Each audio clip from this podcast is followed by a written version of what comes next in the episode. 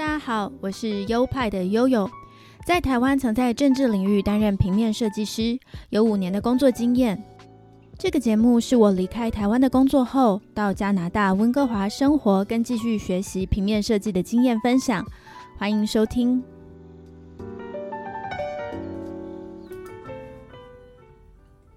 嗨，大家好，欢迎来到优派 Podcast EP 七十九，我是优派的悠悠。Hello，大家好，我是优派的 Leo。最近的世界大新闻啊，除了上一集提到的白纸革命，还有一个我上次忘记提到的，那就是如火如荼的世界杯足球赛。录音的这天刚好打到十六强，我学校的同学都有几个在追直播球赛的，边上课边看，有的时候还会看到大叫出来。好险我们的老师人很好，有点睁一只眼闭一只眼这样。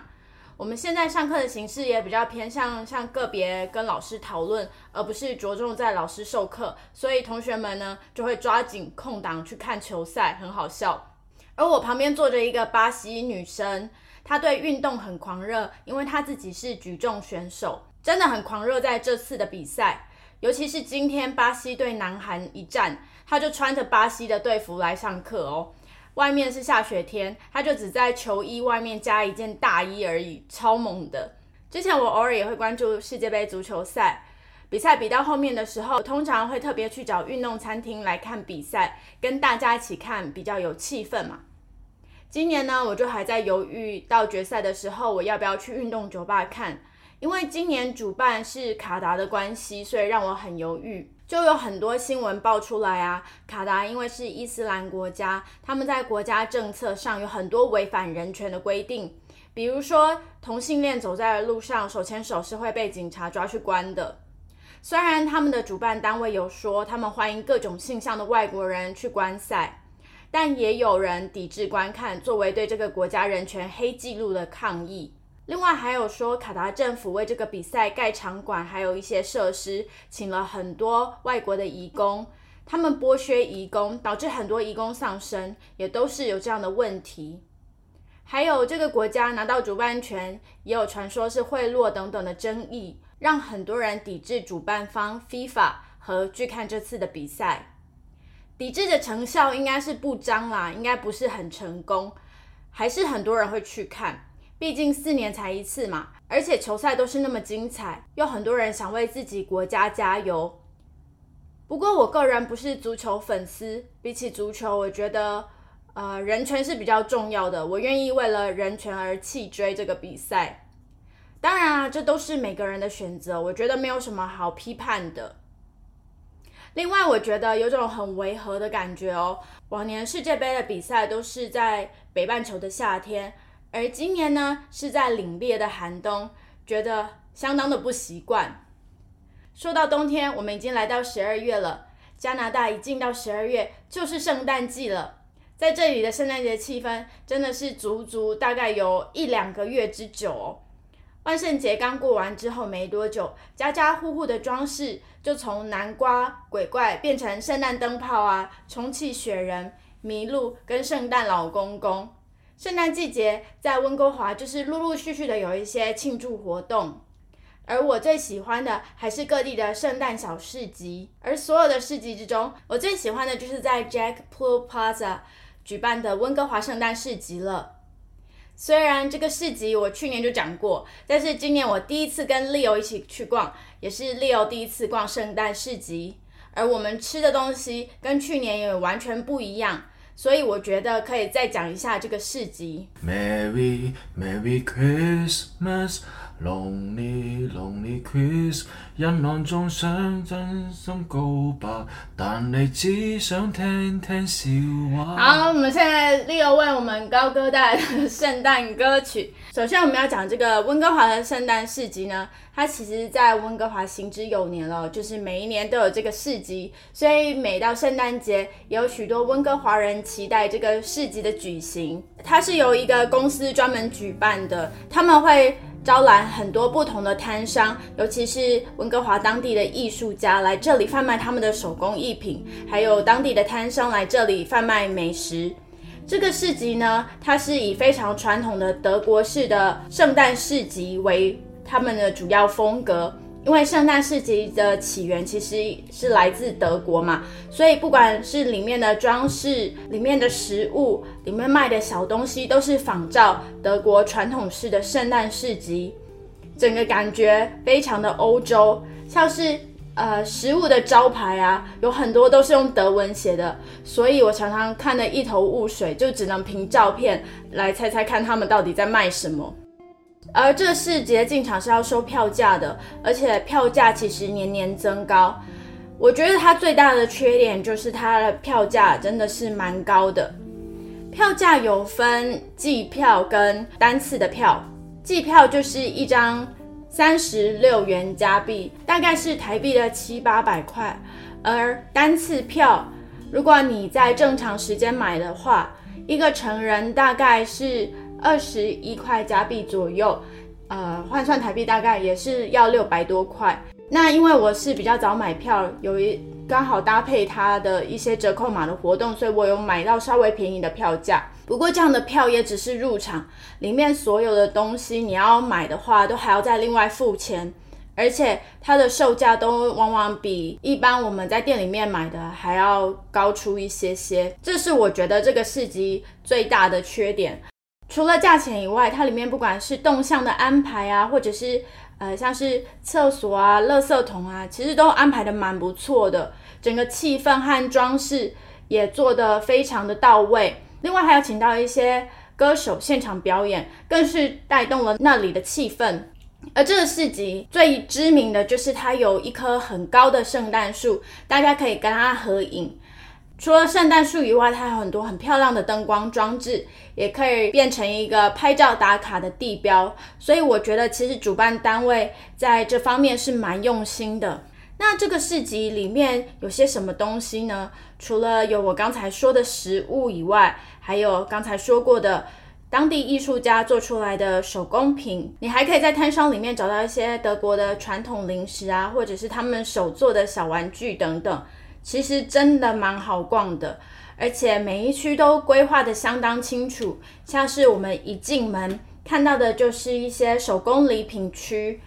再往里面走，深入一点呢，才是食物区。那最后呢，它有一个白色的大帐篷，里面放着暖气，就可以让顾客们买了食物就到那个大帐篷里面去吃。因为我呃，户外的天气其实真的都很冷，所以买了食物以后，真的会想要找一个暖暖的地方待着。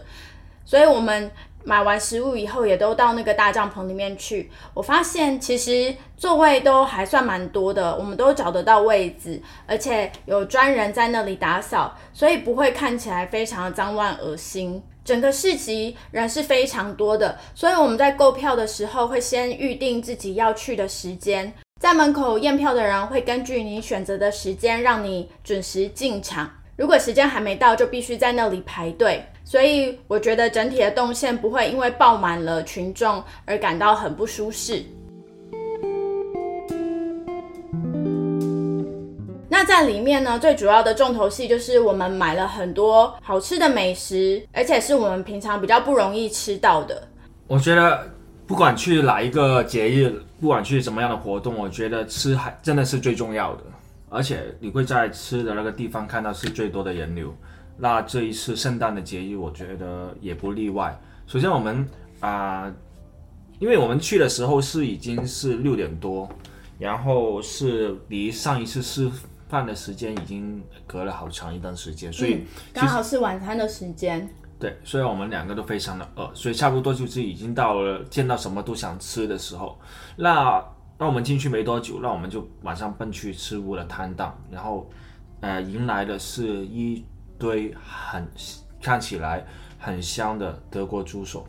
那我就觉得啊，首先德国猪手是德国比较有名的食物了，然后其次就是啊，看到它那个滴着那个很鲜嫩的那个汁，就感觉哇，这应该是不错吃，所以对它就是一个超级大的烤架子，然后就是串了好几串的猪手在那里旋转，在那边一边烤。你有没有数过大概那里大概放了多少的猪手在那边烤啊？那里大概是有五十只到七十只这样子。它是三个分三排，然后分三个区域，然后每个区域大概二三十只这样子。所以真的是非常壮观。我们那时候看到的时候，就大概是 Leo 说的五十只到七十只的猪手在那边旋转，在那边烤。然后那个画面其实也非常吸引群众哦，好多人在那边，尤其是在很冷的冬天，你看到热热的猪手在那边，就会忍不住的想要上去围观。真的没有错，哎、我们就在那里排队，然后我们一开始找，我们是找了好久才发现，哦，原来那个队的那个最尾的那个部分是在很长，对，排队排得很长。排队排得很长啊、但是毕竟也不能抹杀我们那当时候想试一下这个猪手的那个想法，所以我们就排了队。在排队的同时呢，啊、悠悠去了买那个炸鱿鱼，主要是懒啊，因为炸鱿鱼不用怎么排队，所以他就选择了在那里。啊、这两个先从先对比这两个先，因为我们是同时吃这两个，而且是作为啊、主吃的，这天晚上的主吃。啊、我觉得这炸猪手的话，就像你所说的是比较咸了一点点，但是我个人来讲的话，我还是蛮蛮喜欢它的这个味道的，咸咸的，嗯，因为可能就是吃之前就已经有了头绪，它大概就是这样的一个味道，嗯，然后它的皮炸的脆脆的，然后啊、外脆内嫩，嗯，然后吃起来的话呢，就有一点啊。想回到过去的感觉 啊啊，然后那个炸鱿鱼的话，就怎么讲呢？它纯真的是很比较普通的一个炸鱿鱼啦对。如果单纯它的那个质感来讲，但是它的，我觉得它的那个主要还是有它的 sauce 来衬垫，但问题是啊、它的 sauce 其实也没有很非常的就很普通，很普通的 sauce 啊，可能你在市场上面随便挑一支，可能都是能达到这样的效果。所以这两个对比的话，我会觉得是猪脚是更胜一筹的。但啊、唯一可惜的是，就是那个猪手呢，它的分量没有很多。嗯，它因为我们点的是半只嘛，它半只的话，它切完之后，它所剩真的是不多，可能加起来就十块左右这样子。嗯。会有一点觉得啊、呃吃不够的，嗯，对，但同时啊、如果要再排这么长的一个队伍的话呢，那还是想说，不不如等明年再来吃吃吧，对，啊、然后之后的话，因为因为在过去的这一年里，我都时不时会听悠悠说啊，他去年在这个圣诞晚会喝过一杯啊、一杯醉生梦死的那个热红酒，我就想说，哎，热红酒，呃，据我记忆中，我是没有在那个摊档里面喝过热红酒的，所以我是会比较好好奇说，哎，这个是这是怎么样的一个味道呢？在我们吃完点呃吃吃完刚才所说的这两款菜之后呢，我们就去了那个一个中央舞台，那里有人表演啊，然后有很多人围着，然后买酒的。它有三款选择了，第一个是热红酒，第二个是那个热的那个苹果酒，第三个的话，反正就它是好像是一个什么 shot 之类的。可能就是一杯小小的热热饮酒吧。嗯，因为他写德文，所以其实我们一开始都看不懂，还是问店员才知道的。嗯，没错。然后呃，这杯热酒的话呢，在这样的一个那么冷的一个环境下，确实是很暖身体。嗯。然后会呃，然后同时他有那个外国人在一边拉着那个音乐乐大器提琴大提琴，然后会感觉到额外的有那个节日气氛。嗯。这个热红酒的话，嗯。可能我是喝的比较慢了，我是一一口一口的喝，所以就变成啊、没有那个啊、很醉的那个感觉，嗯，但但问题不大，因为本来就是在这里就是想好好的在这样一个环境下面好好的体验一下啊、整个节日的那个氛围。嗯我强力推荐 Leo 热红酒的原因，是因为我去年到圣诞市集的时候真的很冷很冷，然后那一喝了一杯热红酒以后，我身体就开始暖起来，而且有一点微醺的感觉，让我的心情非常愉快。所以我觉得那杯热红酒好像就是一个来这边一定要喝的，不然你真的是抵不住那个寒风诶，真的是会觉得很冷。除了让身体暖起来以外，热红酒还可以让你的心情愉快，所以这就是我很推荐的原因。嗯，谢谢你这样的推荐，确实是很不错的。嗯啊、然后在那个热红酒的对面呢，有一家就叫做“厚厚”的卖热可可的一个店。就是热可可，我原本以为它就是很很无聊的热巧克力，但是那时候真的因为太冷了，就想要喝一点热的，而且呃吃完了猪脚就会觉得哇很咸，很想吃点甜的东西，所以我们就在那里排队了。那里也真的是大排长龙，像是这样的东西在冬天里都特别受欢迎。但我真的是觉得不知道为什么要排那么久诶，因为。弄那个热可可不是一件很简单的事吗？如果是台湾的店员，三两下就装好了。可是他们那个队伍前进的真的太慢了。他们除了卖热可可以外，并没有卖其他的品相。后来终于排到我们，我们就是点了一杯热可可。点了热可可以后，那个老板娘在上面加了一点点的棉花糖。我就想，好，那就来喝喝看这样子吧。因为 Leo 说他没有喝过热可可上面加棉花糖，我就让他也一起尝试。然后我喝了以后有点惊艳哦，就是我没有喝过这样的棉花糖热可可，因为它棉花糖是用了一点有薄荷味的，所以它吃起来有点凉，有点清凉。然后搭配上那个热可可，那个浓郁跟比较甜、比较粘稠的口感，我觉得很搭配诶，就是怎么不会让它太腻，然后反而有一种在冬天里很清醒，像吸入了那种清凉空气的那种感觉。啊，确实没有错。这一杯的话，我觉得是真的值得那个排了好一段时间。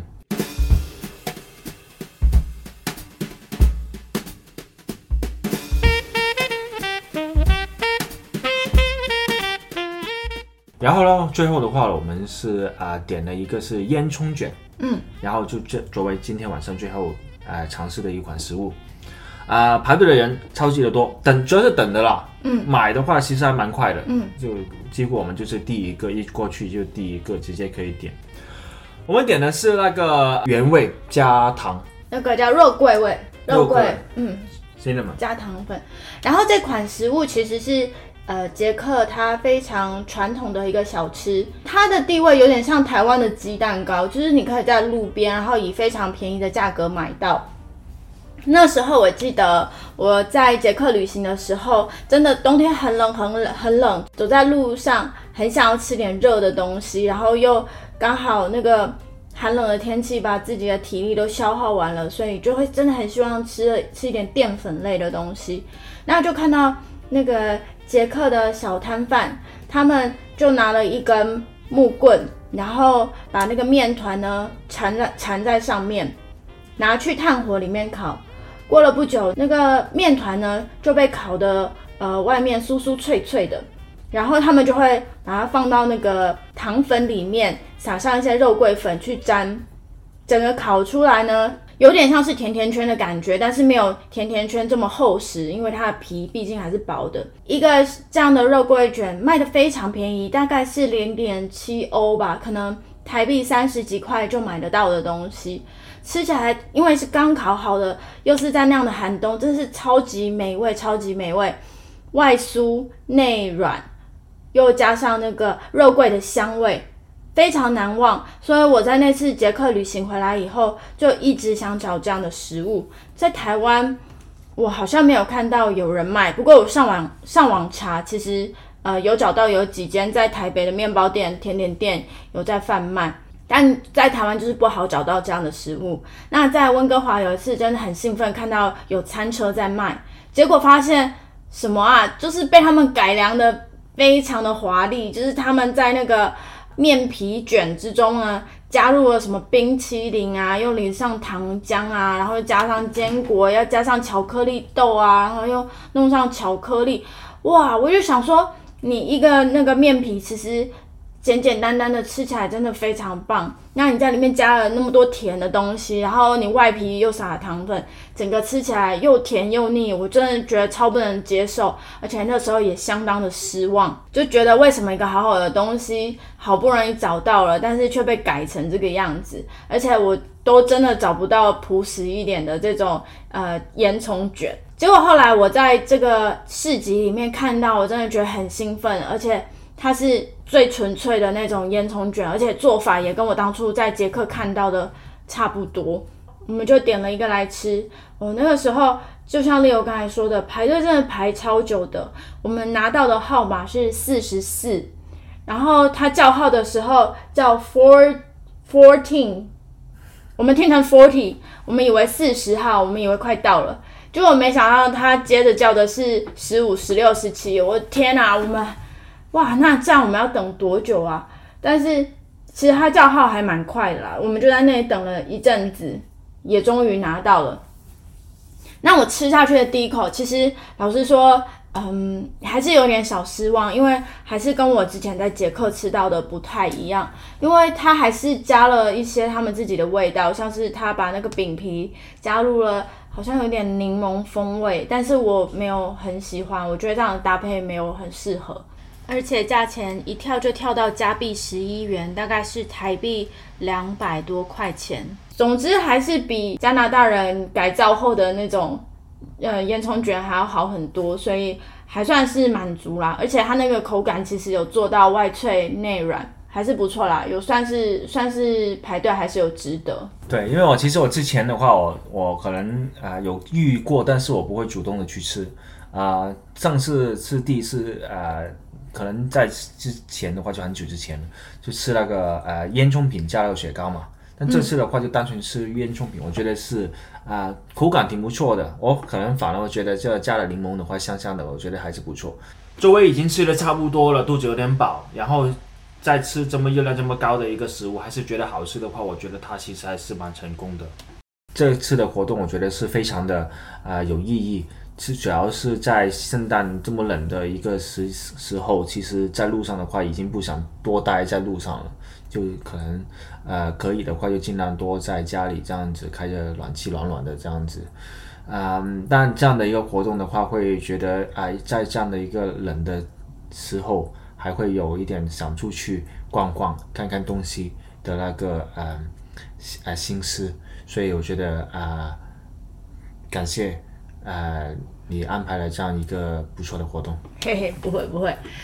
另外要讲到那边的一些手工艺品跟艺术品啊，我觉得其实也是蛮值得一看的。虽然它价位真的很高，可是真的是比一般什么夜市那种市集来还来的精致。像有一些他们自己手工编织的围巾啊，呃，还有一些欧洲比较传统图腾的织物啊等等的，我觉得都是很值得一逛。所以其实来跟大家做一个总结，就是我推不推荐这个市集呢？如果你很在意花钱的话，我觉得，呃，你可以不用去，因为 对，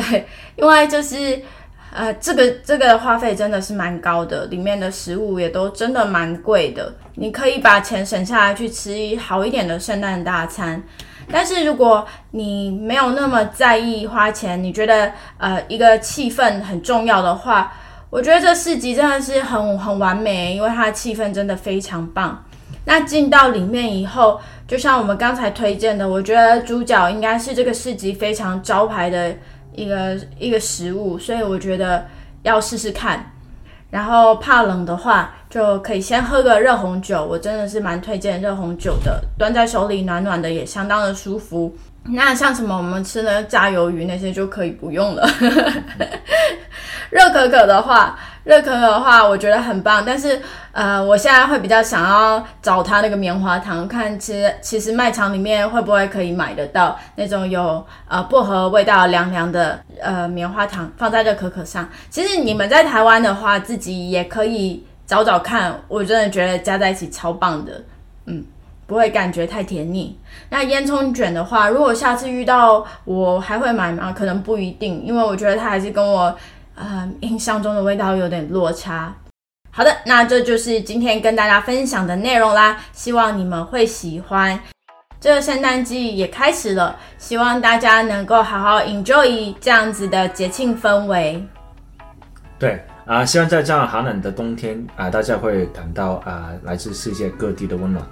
这一期的话，嗯、谢谢大家的那个收听，然后希望呃不久的将来可以给大家安排更多啊、